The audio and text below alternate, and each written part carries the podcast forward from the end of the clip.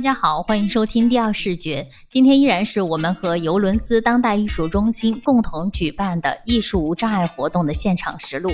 活动中，我们中国盲文图书馆的口述影像讲述员孙欣彤现场口述了邵以诺导演的动画短片《一乘一乘一》。这是一部超现实的黑白动画，里面没有对话，完全依靠画面讲述一个人从认识自己到接受自己的过程。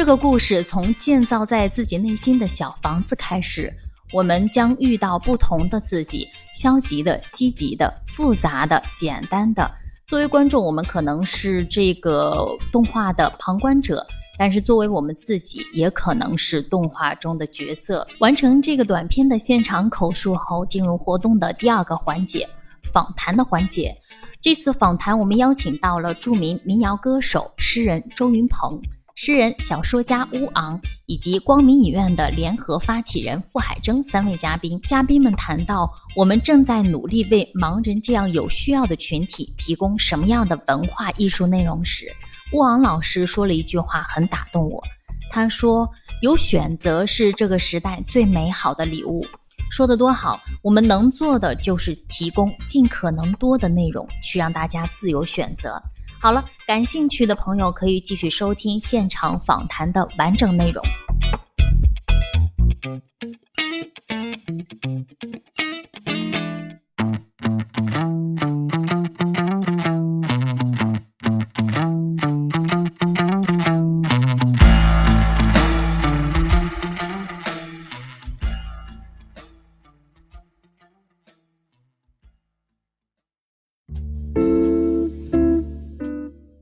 大家好，您现在收听的是中国盲文图书馆播客节目《第二视觉》，我是小五。这是一档关于盲人生活文化的播客节目，希望你能够在这档播客当中了解到以往你不常关注的群体以及他们的那些事。如果喜欢我们的话，您可以订阅中国盲文图书馆微信公众号，登录中国盲人协会网站或喜马拉雅、小宇宙、苹果播客搜索“第二视觉”收听我们的节目。也很欢迎您在留言区告诉我们您的想法和意见。那其实我们今天做这个活动的时候，我我之前其实，在当代文化中心其实是看过那个，就是周文堂老师和那个老淑珍的对话的。然后那场活动呢，其实也特别的有趣。周老师其实特别的善于言谈，然后也很幽默，所以呢，呃，我我当时在那场活动里面，我听到周老师说，其实呃，可能听觉或是呃音乐，可能对于您来说可能更为重要。所以我不知道，就是比如说在您的生活当中，您接触这个无障碍的这个电影，大概第一次大概是什么样的情况，然后以及是呃什么样的感受？对，或者是您觉得，比如说无障碍电影对于像您呃来说有什么样的意义吗？无障碍电影，我觉得可能就是我小时候听到的那种电影录音剪辑啊，它会在广播电电台里播，它会有固定的时间，比方每天下午，那么这个广呃电影录音剪辑的时间，他会把那个电影剪辑一些，里面穿插的这个解说，比方说他拿起了杯子。他那个主人公，他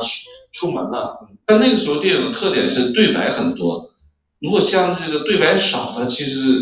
对于我们视障人还是难度比较大。现在电影哈对白都比较少，相对来说视觉的东西更多。但传统电影就是对白是很多的，因为那时候上海电影一直编厂，就邱岳峰那一代，他们就很注重电影的对白，往往那个电影对白成为一个文学作品。啊，包包括《简爱》啊，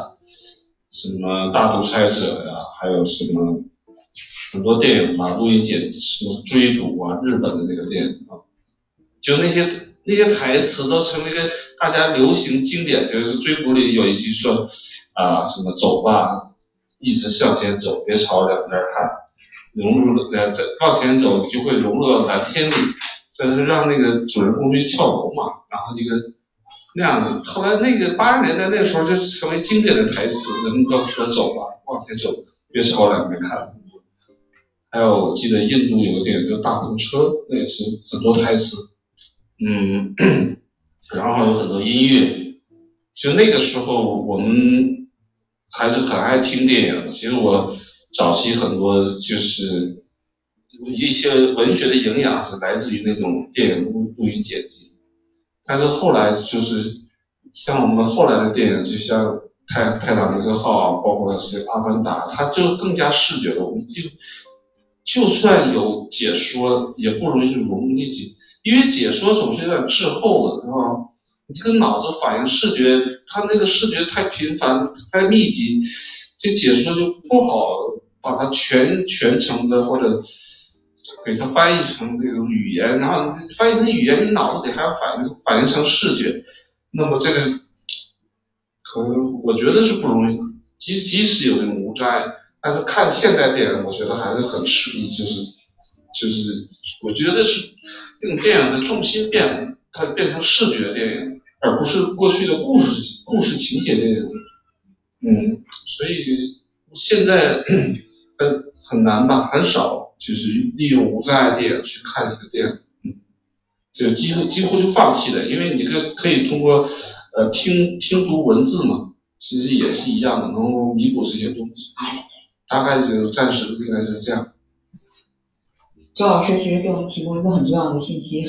就是对白多的其实对于您来说可能更容易理解。那我不知道，比如说像汪老师，您就是是什么时候在什么样的情况下，然后去接触这个无障碍电影，或者说这今天的这个口述影像是您第一次接触吗？对的，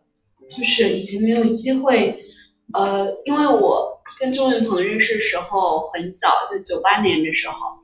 但我们俩好像没有机会在一起看电影和电视，就是每次在一起就很多朋友一起玩儿，呃，搞音乐还聊天多一点。但是，嗯，刚刚在这个描述的过程中，我作为一个搞文学的人，我就会想说，哦，还是要描述一下，可能他那个速度太快了，导致了他没有办法讲。比如说这个小孩儿他的样子，嗯，他其实是有一个身形的。还有那些仙人掌的样子，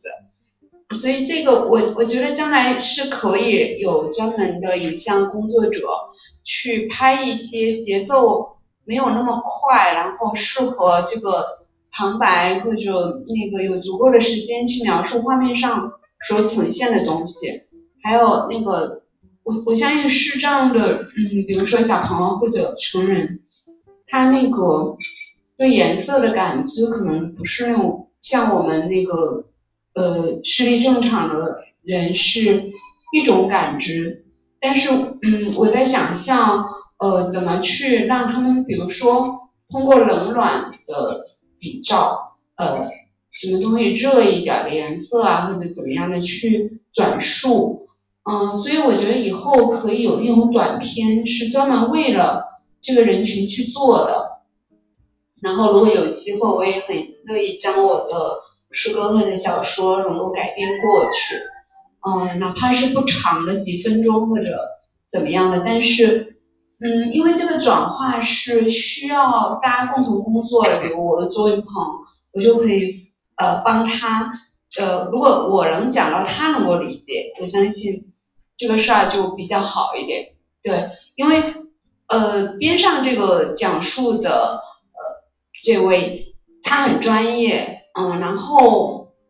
然后依然需要大量前期的工作，使得比如说，如果现在整个影院都是视障人士的话，那这里面就存在一个非常大的问题，就是说是否现场他们第一次看到这个片子，这个讲解者就可以让他们全然的能够理解？我觉得前面的。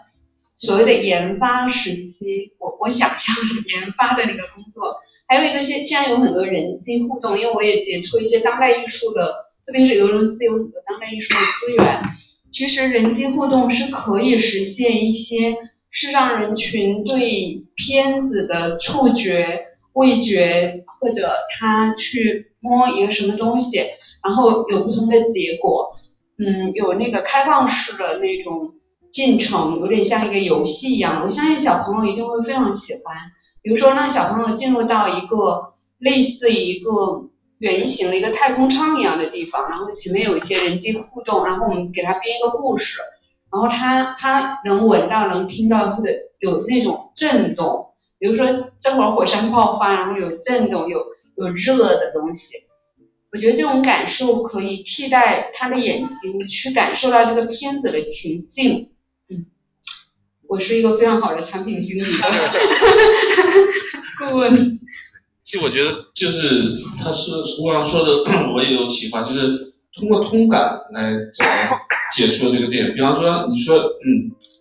这个火或者是火热的红色啊，他因为是让人可以了解火热哈，他就是通感到红色的。比方说那个嗯什么冰冷的黑色，或者通过一种通感或者气味是吧？就是呃因为。感觉是可以相通的，是吧？是利用听觉和嗅觉来介入这个颜色的问题，然后他就会记住哦，红色有可能是火热啊，绿色是什么温暖啊，还是稍微有点凉啊，绿色是吧？黄色又怎么样？是就多借助一种通感吧。如果完全是白描呢，当然有优势，就是它更给人以想象力。但是呃，完全的白描容易也不容易介入，就是如果加入一点的通感，然后再进入这个解说，我觉得效果会更好一点。呃，可能我不知道，就是在座的各位这个就是嘉宾是否之前看过无障碍的电影，或者对无障碍电影了解多少？所以来说，我感觉可能从大家的眼神当中对无障碍了解不是那么多，但对这个事情非常感兴趣，所以我稍微给大家。就是说一下这个无障碍电影的一个概念，比方说盲人无障碍电影，就是把我们正常的一个电影，就是呃原片我们是不剪的，然后是在对白跟音响的间隙呢加入画面的描述，然后这样来制作成无障碍的电影。我给大家举个例子啊，刚才周老师也在说，说以前的电影什么多对白多，但现在电影导演都是在用画面来讲述视讲述视觉语言。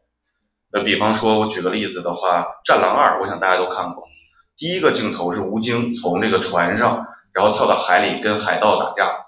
这一个大概有个两分多钟的长镜头，这一个长镜头没一没有一句台词，不知道干嘛，这些呼呼呼水声。那么如果是我们看的无障碍电影，就会发现，在这个同时有一道音轨的描述是，男主人公冷风从一艘巨轮纵身一跃跳入深海，与一个大胡子海盗缠斗。一个左勾拳将其打远，趁其不备，用鱼线缠住他的双手，一脚踹在他的肚子上。就是我们是要把这个东西描述出来的，也就是刚才吴老师说的，其实我们干嘛呢？电影是把剧本变成了画面，我们的口述影像就是把画面再还原回剧本讲述出来。但是这个呢，就是要通过客观的讲述来给它讲述出来。这个就是大概的一个无障碍电影的一个概念和一个大概的一个形式，所以我大概讲的这种，大家可能对这个方面就是比较明确的，就有一个新入的一个了解。对，然后呢，借这个机会就想问一下顾老师啊，就是呃，您是基于一个什么样的契机，然后想要在二零一六一七年的时候，然后带领团队来做这样的一个无障碍电影的项目？呃，我们是这个传媒大学的光明影院项目，是光明影院的无障碍公益电影项目。那我们是二零一七年呢开始发起的，原因是这样，其实来说我们之前没有做更深入的调研啊，其实盲人出版社和那个丹丹老师他们其实好早已经在做口述影像这样的工作了，但我们其实就是很简单的一个动机，我们光明影院的另一位发起人高老师呢，他就是坐地铁，从地铁走下来的时候，大家知道人行道有多长，盲道就有多长，他那天拿着一个箱子走在人行道上以后啊，那咯噔咯噔咯噔咯噔走盲道的时候，他就想了一个问题，就是。刚才我提到人行道有多长，盲道就有多长。那我们现在的物理盲道，我们人行盲道修的非常好，但是我们的视障朋友、盲人朋友的心灵盲道，或者来讲就文化盲道，那谁来铺呢？我们就起初就想到说，我们要一定要为盲人朋友来做一些铺设文化盲道和精神盲道这样的工作。所以在一七年底的时候，我们就开始发起了这个光明院校。那么我们在制作的过程当中呢，我们是分很多过程。首先，我们拿到一部影片的片源之后，我们要至少先要看十遍这个电影，因为现在电影大家知道人物非常多，然后这个线条非常复杂，不像以前就单线叙事。现在的电影可能多线叙事，然后平行叙事、交叉叙事等等的各种叙事方式。那我们就要完全掌握这里边的每一个人、每一个细节。掌握之后，我们要开始撰写讲述稿。大概撰写讲述稿呢，一个电影的讲述稿大概要撰写在五万字左右。那这五万字的讲述稿撰写之后呢，我们要经过老师和同学的一个审校的一个过程，没有问题，然后再进入到录制环节。在录制环节，我们大概要摁三千次的暂停，要不停的要知道，就刚才老师那个吴老师也说一个问题，就是呃节奏很快，我这个描述我们要描述清楚，到底这个在什么时间点在插在哪儿去描述，那我们就要在我们的整个的电影过程中找到这个电影的气口，把我们的这个画面的描述放在一个合适的气口这个位置上，给它讲述清楚。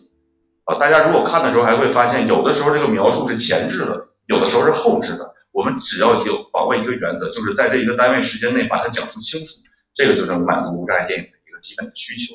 那么在这几千次的暂暂停之后，我们要开始进行了录制。整个的录制录制完之后，然后我们一共要进行三审和三校这样的一个过程。三审第一个是先审稿子，第二个再审片子，最后一次审是请盲人朋友来审看，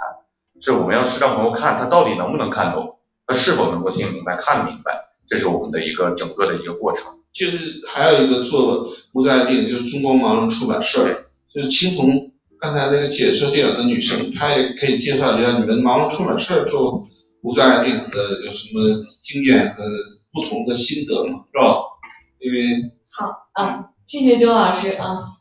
刚刚听到光明影院这个傅海珍老师的跟我的探讨。真的呃很受教，因为我是呃我是在前年刚刚毕业才加入到我们无障碍电影的制作当中，呃而我们中国盲图书馆呢就是呃已经很多年在制作无障碍电影了，呃我很同意您刚刚的观点，就是呃在电影的描述当中我们是需要客观的啊，但是也同样要有要具有艺术性，它是一个文本的创作，然后也需要。表达出导演的意图，啊，但是在我们制作的过程当中，我们还是尽量的不要加入我们主观的，就是引导性，啊，留给观众一定的想象的空间和留白。我们把画面描述出来，就像我们啊明眼人看到一样，看到什么我们会想到什么。那视障朋友也同样需要这样的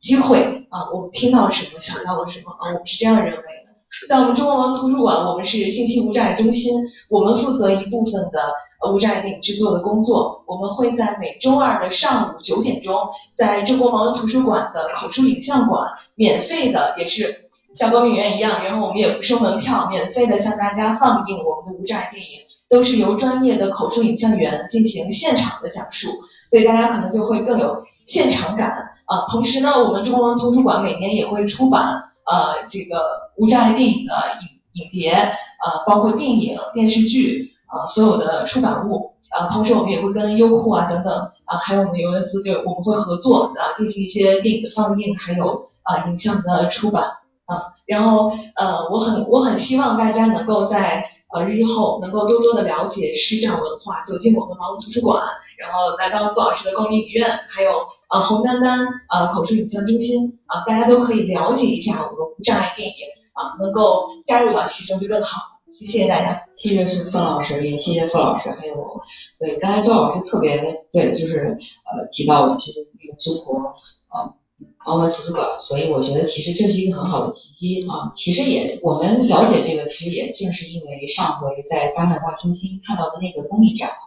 然后在那展览里面，其实也是接触到有机会接触到哦，原来就是你们大家还在默默的做这样的事情啊。所以我觉得可能有时候我们的确是需要多做一些活动，然后让大家就更了解啊。所以可能更了解了之后，可能会有更多的交流和沟通，可能就我们的世界可能就会变得。更多元、更包容、更美好。那其实我也想问一下，就是左老师啊，就是您看您这些年也是呃各个地方的演出，然后也去过很多很多不同的地方。那我不知道，就从您的这个体验上来讲，就哪个城市或是哪个地方的这些呃无障碍的设施，或者是就是无障碍文化，会让你觉得做的比较好的？呃，我印象深的就是京都。京都有一个南山景区，它是在郊外的一个看樱花啊，还是或者是赏枫的景区。然后呢，它那有一个公共厕所，就总在响，就滴咚咚咚。我说这什么呀？总在响。问你放在我这很远的地方总在响，那个什么是干嘛？他说是个公共厕所。然后为什么？他说就是为了是让人，就说你在郊外旅行啊，你离。着急了想上厕所，那些不好，身边又没人问你，你也不可能随地大小便啊。然后你听到那个响，你就奔那声音过去，他就知道是一个公厕。哇，我觉得这个就做的太太人性化了，就是呃我在别的城市还没遇到这种会能能有声音的公厕，他就永远在那儿响，他就当然有可能一天也没有一个市长人会去那，但是他会为哪怕一个月有一次，它的存在就有意义，所以我就觉得他的无障碍做得好。这然后还有一个城市就是呃伦敦，我去过伦敦的时候，因为我在伦敦的时候就在马路上就就遭遇了几个盲人牵牵着导盲犬，因为这个概率太低了。你看我在北京，我们领的群经常，但很少能在路上还遇到别的牵着导盲犬的视障人。但在伦敦你会，我遇到好几次是过马路或者什么，他有市场人牵着他的导盲犬，证明他们出行很频繁，是吧？这我都能遇到，那证明这个概率已经非常高了，这个出行很频繁。嗯，包括伦敦它自己的城市就有一千多只导盲犬，那么中国现在只有一百多只，整个嗯就服役的导盲犬，嗯，所以我觉得，而且伦敦有个皇家的盲文图书馆。呃不，就是它本身就是刚才那个导演好像就皇什么皇家图皇家大学，但是伦敦有一个专门的，就在大英博物馆附近，就有有一个呃皇家盲文图书馆，包括一个盲文的各种器械卖各种器械的呃一个商店。然后我去那商店，我就买了什么？当然买买了一个挺有意思的，就是它一个感光的仪器，它这个东西呢一摁就是那个声波就会。有高频的，有低频的。那么光越强烈，它的频率越高，就滋；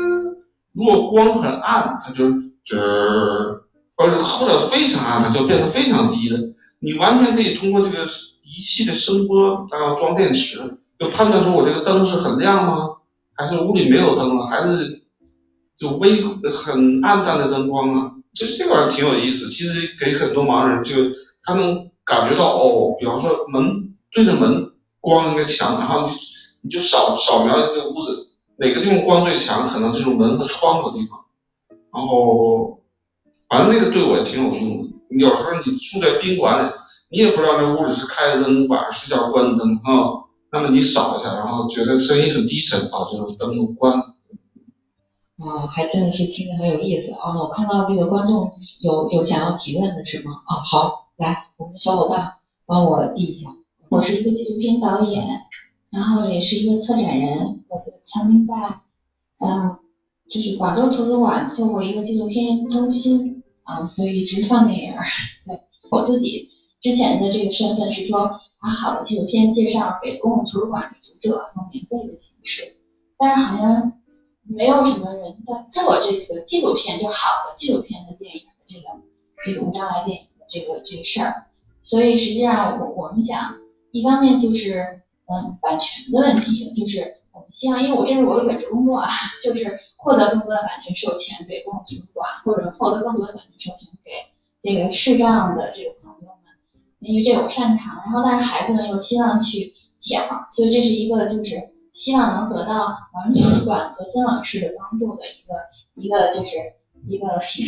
就求助吧。第二一方面，其实我我是有一个问题的。就因为我自己是做影像，我做纪录片。那刚刚刚才这个孙老师跟嗯的这个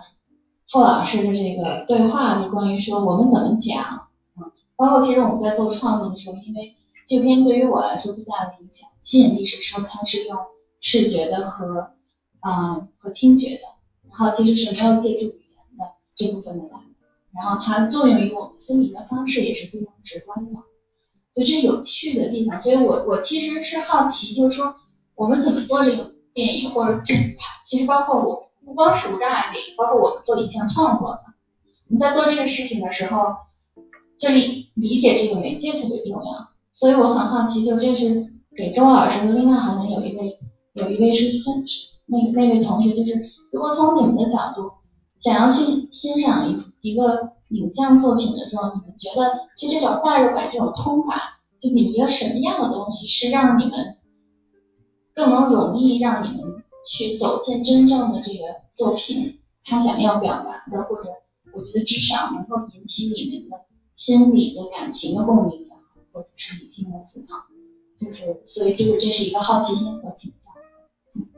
好，非常感谢啊。那可能这个问题呢，我们就先请朱老师来我们聊聊吧，因为有时候可能我们也没有办法就是精确的去体会，呃，你们所需要的是什么，可能你你这边的角度会给予这些电影创作者们会更更好的一个呃一一个切入点。我觉得你制作点恐怖片什么的，就是那个比较刺激，因为呃利用在恐怖的音乐，我发现很多恐怖片的音乐做的，就音效做的很好。嗯，因为我们现在无障碍的讨论电影太太正了，就是大家老觉得给这个弱势群体看的就应该是光明的，然后正能量的，然后那个我都不爱看，我喜欢看那种邪一点，然后或者你要能拍个无障碍恐怖片我觉得这个成功了。对，我我接着这个周老师说啊。这个确实是我们每次做完放映了以后，我们都会有问卷调查。其实跟大家这么交流一下，比方说电影题材很多，战争、武打、爱情、喜剧，呃，包括动画片、科幻片，大家猜一猜，我们的盲人朋友在我们的问卷调查里边勾的最多、最喜欢是哪种类型？勾的最多的是科幻片。哦。这是刚才周老师讲到的，其实他就是我们的艺术是多种多样的，我们的获取也是多种多样的，所以我们的题材也是多种多样的。所以到现在为止，我们做的无障碍影片里面，大家最喜欢的是《流浪地球》类的。啊，他们非常喜欢。然后呢，有一个北京盲校的一个老师给我讲，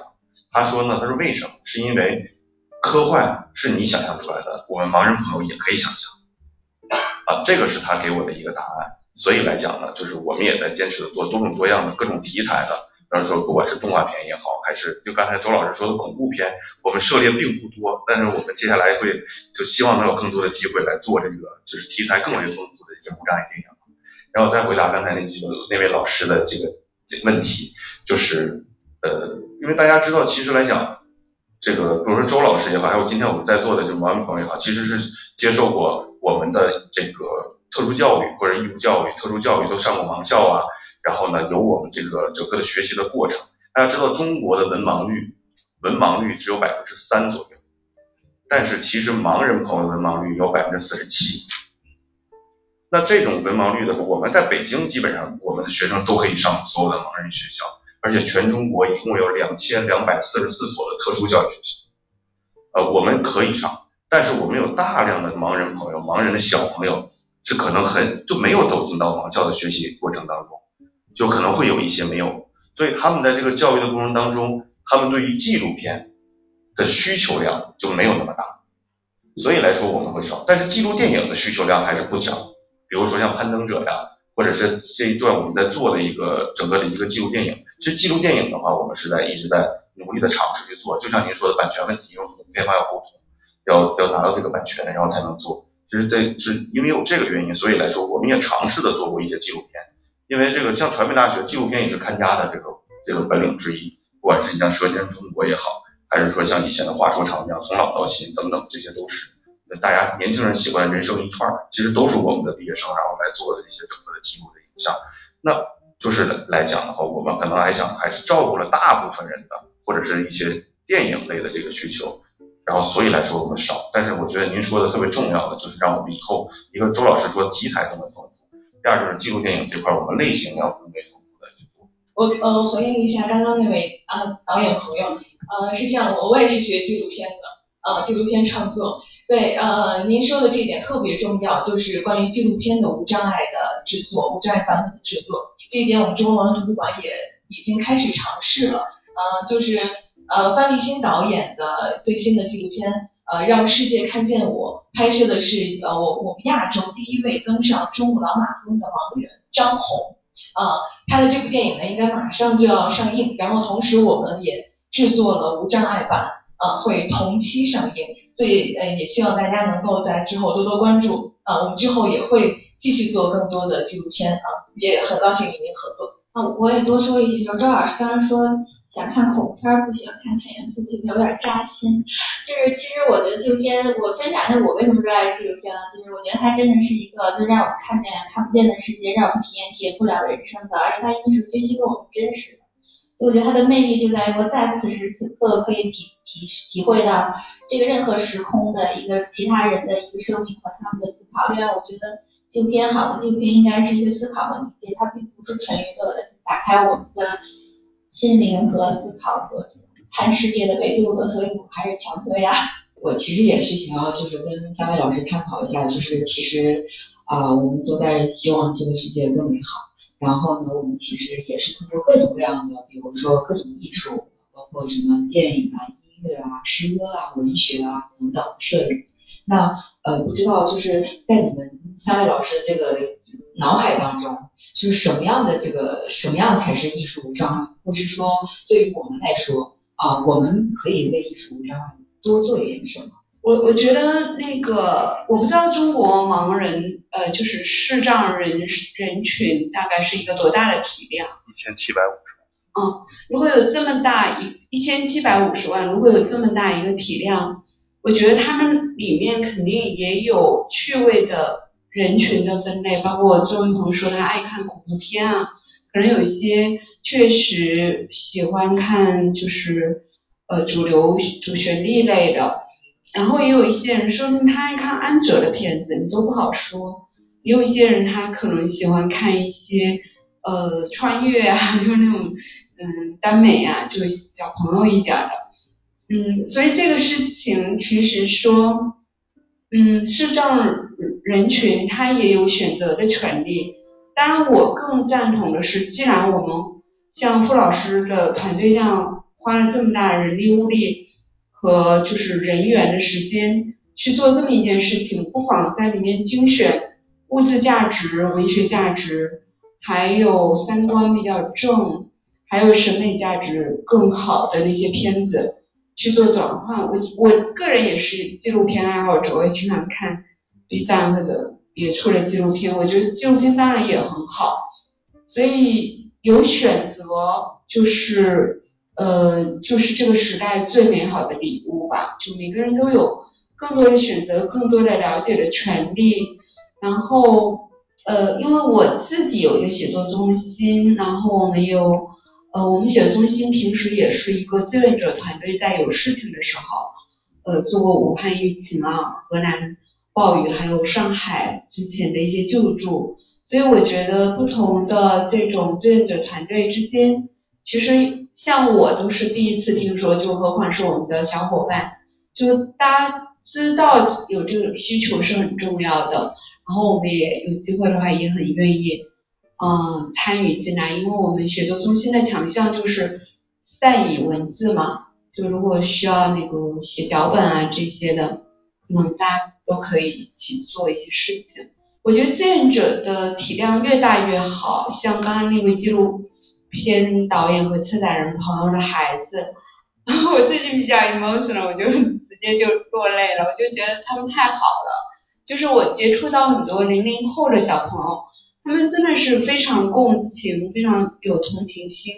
而且他们的姿势，呃，他们的姿势非常更新，非常的快。所以他们对于一些新新式的事物，他可以立刻的去反应，然后组建他们的团队，去呃，就是真实的去付诸行动。我觉得我们这些大人应该向他们去学习。嗯，刚才林老师讲到，其实就是你说的这几这个几个门类啊，就是关于无障碍这个怎么做。其实我们来说，其实我们现在从我个人啊，我只代表我个人的观点。无障碍的做的最好的艺术门类应该是美术，其实是画。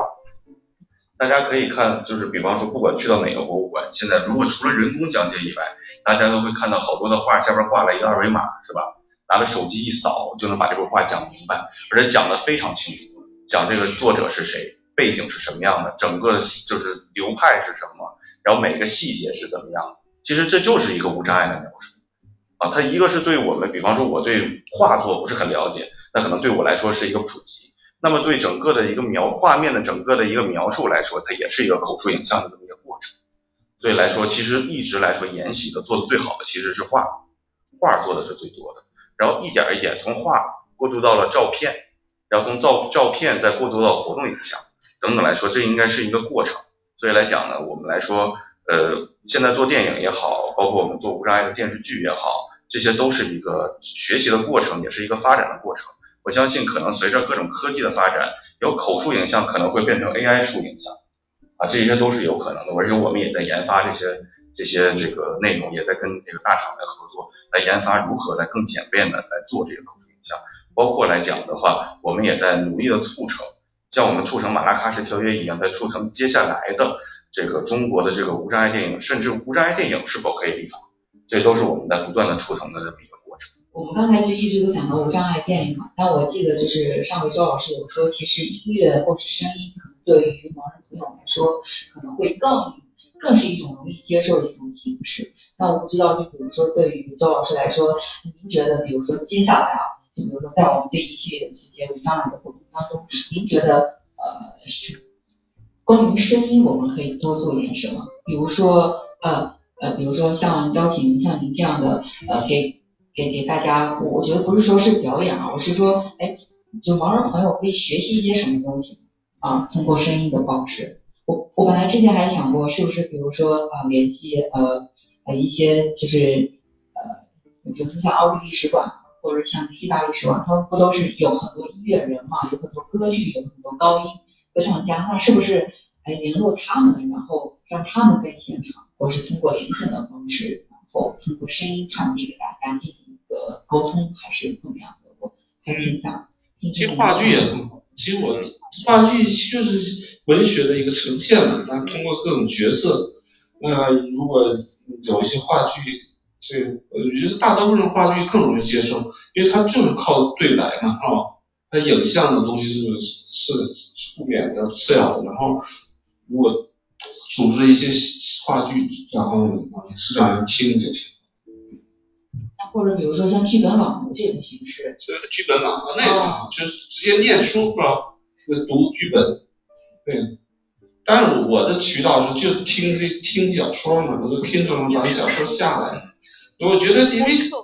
对小说的语言，你你会你电影再好，你能把《红楼梦》拍的比原著好吗？你不可能是吧？因为文学嘛，它的语言是胜过电影。我觉得你电影是画面来阐释文学，但是文学本身是通过想象力，还有一些留白，通过人类的语言直接告诉你。其实不看电影没什么了不起，对于我来说，我只要能听听书，我就可以弥补不看电影的缺陷。我觉得，因为我可以读嘛，是吧？那你这阅读很伟大的世界名著，更就像我说的。哪一部话剧或者戏剧，它比《红楼梦》原著拍的还更好呢？不可能吧？就算那个电视剧八三版的已经很好了，但是还是不如原著好啊，因为原著就是文学。所以我觉得也不也不需要舍近求远，看不了电影你就读点文学书，听听点文学，这个很容易。从我的工作的角度，因为我刚才讲我们有一个在线的体量很大的写作中心，我的学生们都是。呃，想要写作的这些不同年龄段的人，那么我们现在也在推动我这些学生，我想培养他们做一些小老师，比如说到社区里给呃老年人去呃讲解诗歌，让他们赏析，就是他们其实对这些内容都非常的感兴趣。我觉得这是一些周边的辅助性的一些帮助，嗯，就是他们可能直接去读文学作品，有时候会感到有点隔啊，或者不太理解啊。然后，呃，刚刚说盲人朋友他需要出门，我觉得人都是有社交需求的，就不单是想要交往，呃，就是同是视障人群，他也需要交往其他的人群。这种社交的需求其实是他心理健康的一个，嗯。就是一个一个呃辅助吧，就是其中的一环。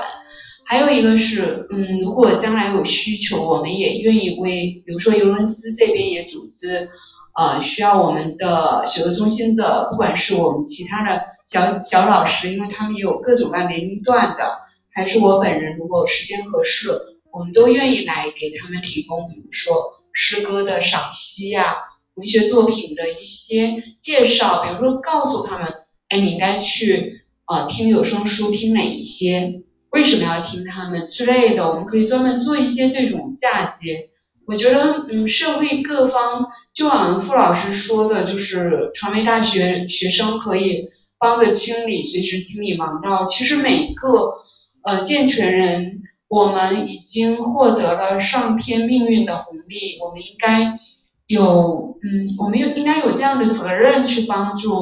呃各种各样的残疾人群，然后去做自己专业范围内呃允许的外延性的这些帮助，嗯，去提供一个系统。健全这种帮助，使得他们的生活品质，特别是在精神生活和社交生活上更加的健全。然后他们也同样有权利去获得，就是说审美的细微的那些东西。我觉得审美其实是一个非常需要敏锐度，文学是非常需要敏锐度。为什么？嗯，在一个阶段，人的不同的阶段，你可能会。逐渐的体会到这种敏锐度，包括对色彩、对光线、对呃，就是这种无感的东西，其实它都需要一个敏锐度和进阶。我相信，嗯，世上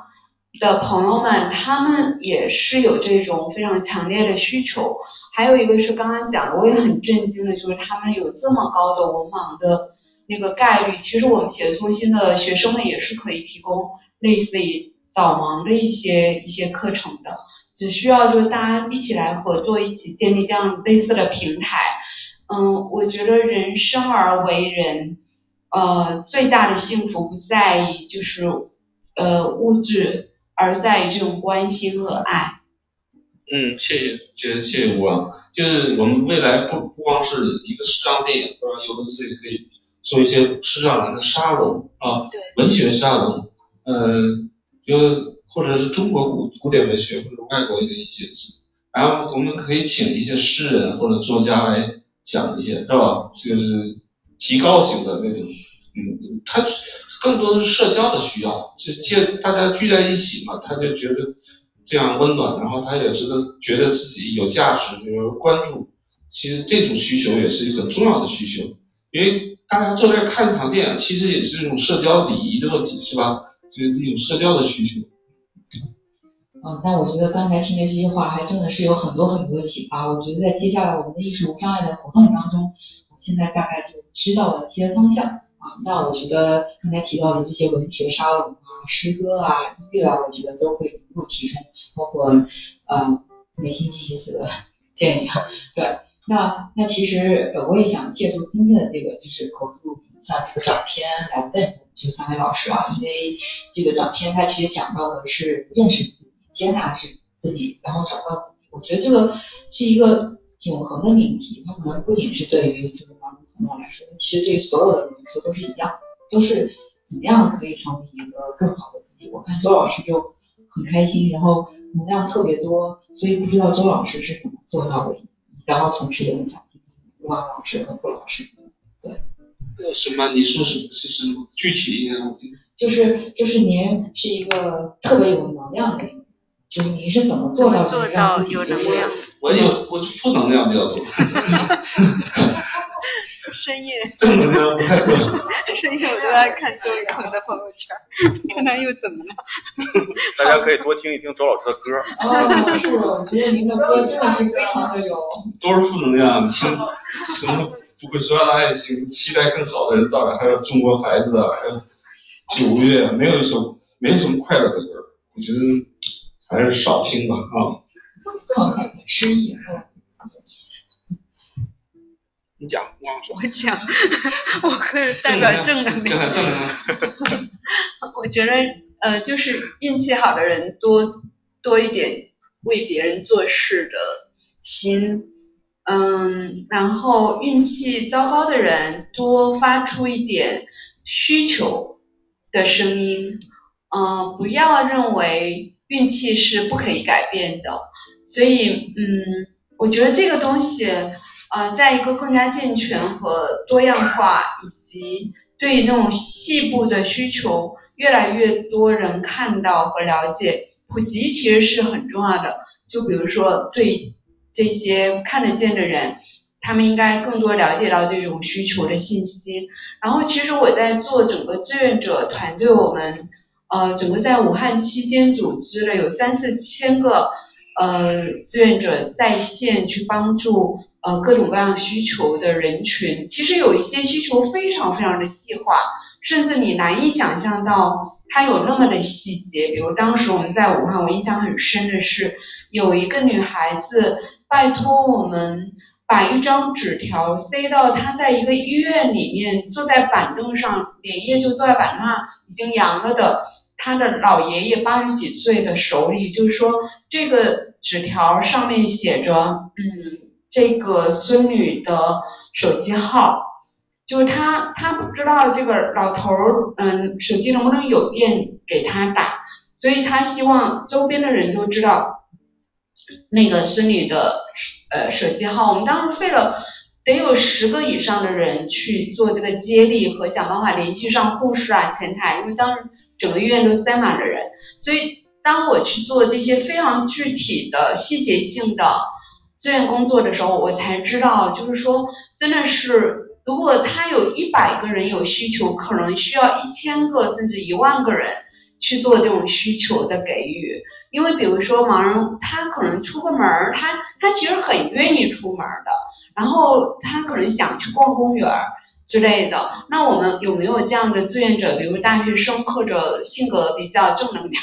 活泼可爱的这些年轻人去陪他一起逛公园或者怎么样的，对吧？我觉得这种需求一定要是越来越细节化，而且能够考虑到他生活的很多。呃，朴实，甚至他可能很喜欢吃，比如北京那种小点心，然后他可能已经被迫住到郊外去了，他可能需要有一个人帮他去买一下这个小点心。我觉得去买过来和他在网上买的心情是完全不一样的。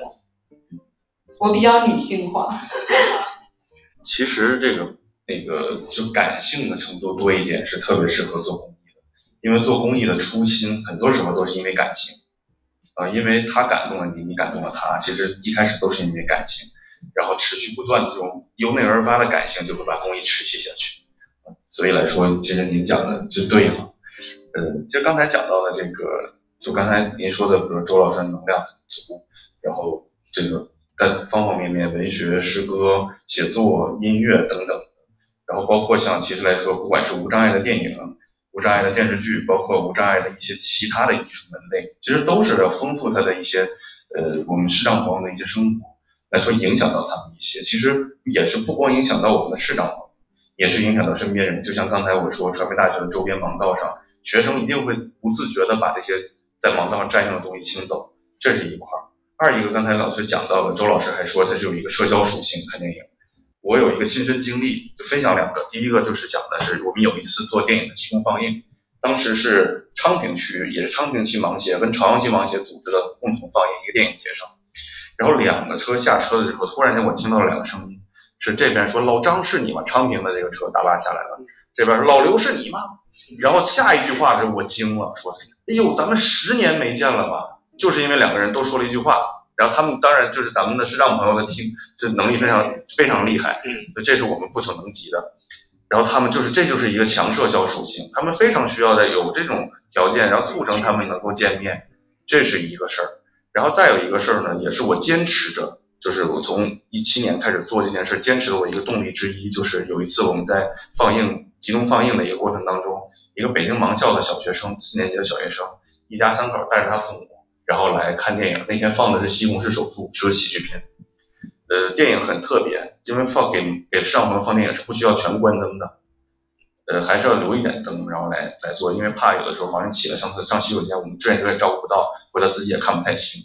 然后我就看到那个小孩在那一直在椅子上，他第一个坐在那儿，就那一个小男孩坐在椅子那个软椅子上，他就这样蹦啊蹦啊蹦啊，拽着他妈妈的袖子，让他妈妈说你老实点，老实点。然后他说妈妈妈妈，原来这就是电影院啊。这是他说的第一个话。我说呀，我说小朋友都十岁了吧，应该是四年级。我说从来没进过电影院，这我心里边就觉得很不舒服啊。这就是说感性的上来了。结果电影放映之后，这个妈妈和爸爸带着孩子来找我，他说特别感谢你们这个志愿者来做这个大学生来做这些事儿。我说没有，这是我们应该做，很客气啊，我说来做。然后他说了另外一句话，我当时我就哭了。他说小孩今年十岁半了。他说：“这是十年来我们一家三口第一次共同做一件事儿。以前就刚开始我一开始没有理解，我还啊一下。然后他说，以前要么就是跟他忙孩子，跟拖油瓶似的，我们带着他跟我们一起干事儿，或者是我们就得做他要做的事儿，我们就得旁边陪着。所以说这是十年来我第一次一起做，哎，我当时我就我就哭，我眼泪就下来了。所以来讲，这就是我一直坚持让我坚持能做这个的一个动力之一。